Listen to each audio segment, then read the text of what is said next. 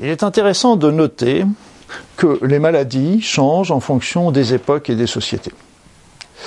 Et ça, c'est assez évident quand on regarde déjà euh, dans notre passé, nous autres en France, eh bien déjà, il y a une époque où l'alimentation n'était pas toujours... Euh, il y avait des grandes périodes de disette, il y a des périodes de famine, et donc il y avait des périodes de dénutrition, et donc il y avait des maladies qui étaient liées à la dénutrition. Après ça sont venus euh, des grands fléaux, les grands fléaux infectieux, qui sont particulièrement au début du, 19, du 20e siècle, c'était les gens mouraient de tuberculose et de syphilis. Donc euh, une fois que ces éléments sont disparus, en particulier grâce à l'évolution, l'hygiène qui s'est développée également, l'apparition des antibiotiques euh, certainement également, eh bien sont commencé à se développer les maladies cardiovasculaires. Et quand je me suis installé, euh, jeune médecin, j'avais un de mes amis euh, qui, qui, prenait lui sa retraite, et il me disait, tu vois, Luc, euh, quand euh, là actuellement, on est dans le maladie cardiovasculaire. C'est vrai qu'il y avait maladie cardiovasculaire, c'était la première cause de mortalité en France à cette époque-là, qui se développait d'une manière importante. La maladie du cœur, du circulation, parce que il fallait voir aussi qu'à cette époque-là, la, la, la, France aussi était en plein développement, donc là aussi c'est très symbolique de, de, de, cette circulation. Et puis, euh, bah, tu me dis, il me dit, tu plus tard, ce sera le, le, le, cancer qui prendra le relais. Et après le cancer, ce sera vraiment les problèmes. Lui, il parlait de folie. Donc, euh, je, vais, vous expliquer qu'en fin de compte, la folie, oui, c'est les problèmes neurologiques. Après ça, quelque part, on peut même parler de maladie d'Alzheimer. Est-ce que c'est pas quelque part, on, pourrait le caractériser par de la folie? Euh, C'est pas un mot que j'aime, mais c'était un peu ça. Donc, si vous voulez, c'est vrai qu'on s'est retrouvé après les maladies cardiovasculaires, on s'est retrouvé avec le cancer, et aujourd'hui, on se retrouve avec les maladies neurologiques.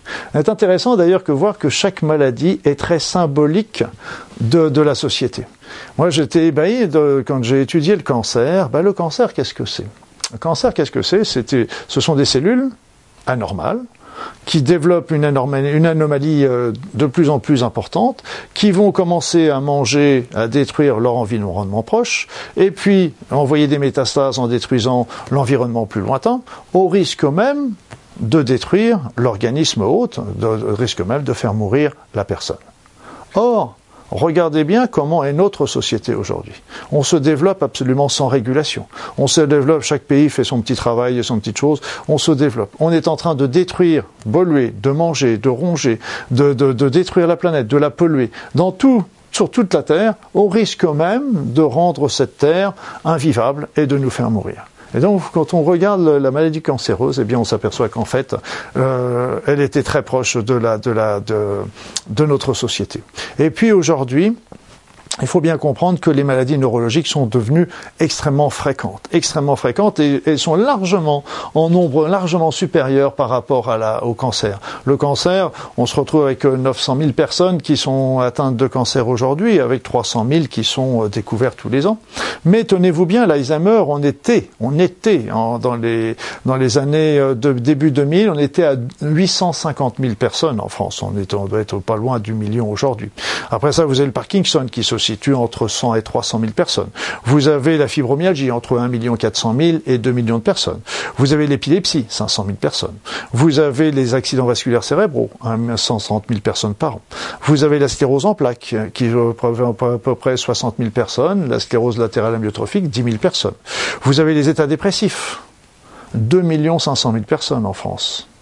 Vous avez la schizophrénie, 600 000 personnes. Donc vous voyez, tous ces problèmes qui sont d'origine euh, neurologique sont extrêmement fréquents et, euh, dépassent largement le nombre de cancers. Or, pourquoi pourquoi ces maladies changent Eh bien, tout simplement, ces changent selon les époques, et eh bien tout simplement parce que notre environnement change. Donc les maladies changent avec notre environnement, et donc elles sont à la fois représentatives de notre environnement. Et les maladies neurologiques, c'est les maladies de la communication. Aujourd'hui, on est dans la communication, on est à le secteur de la communication, et les personnes, quand il y a des problèmes de communication, ça entraîne symboliquement des problèmes neurologiques et aussi des fuites, parce que comme la maladie d'Alzheimer, par exemple, c'est une fuite du présent pour repartir dans le passé, parce que tout simplement, les personnes ne se reconnaissent pas dans ce présent et personne et permettent de s'enfuir, euh, les communications pour repasser dans le passé. Donc évidemment, si on veut vraiment lutter contre ces maladies, eh bien il va falloir euh, tout simplement changer notre environnement, mais là encore, tout simplement et facile à dire, euh, beaucoup plus difficile à faire parce les choix individuels, on a des choses à faire bien sûr, mais c'est aussi des choix qui vont être aussi au niveau de nos gouvernants qui doivent être, qui doivent être pris en compte.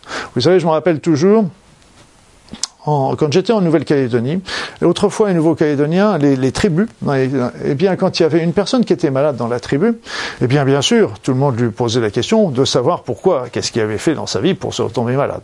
Ok. Mais aussi, toute la tribu se réunissait. Toute la tribu se réunissait pour se poser la question de ce qu'avait pu faire la tribu pour que rendre cette personne malade. Vous comprenez, nous, euh, là, pour une personne, toute la tribu se posait la question de savoir qu'est-ce qu'il y qu'est-ce que chacun avait pu faire pour rendre cette personne malade. Nous, dans, nos, pays occidentaux, nous avons des millions de personnes malades, et pourtant, on sait que c'est lié à l'environnement, et on sait que c'est lié à la pollution, à la mauvaise alimentation, on sait que c'est lié aux facteurs euh, de drogue, etc. Et pourtant, rien n'est fait pour changer. Et donc là, c'est vraiment quand on commencera vraiment à changer ces facteurs, ces facteurs de pollution, mais ces facteurs de stress aussi, parce que euh, rendez-vous compte, il y a des petites choses moi aussi que j'aime bien sur le stress. C'est tout simplement, on vous dit, attention, si vous ne payez pas vos impôts à telle date, vous aurez 10% en plus.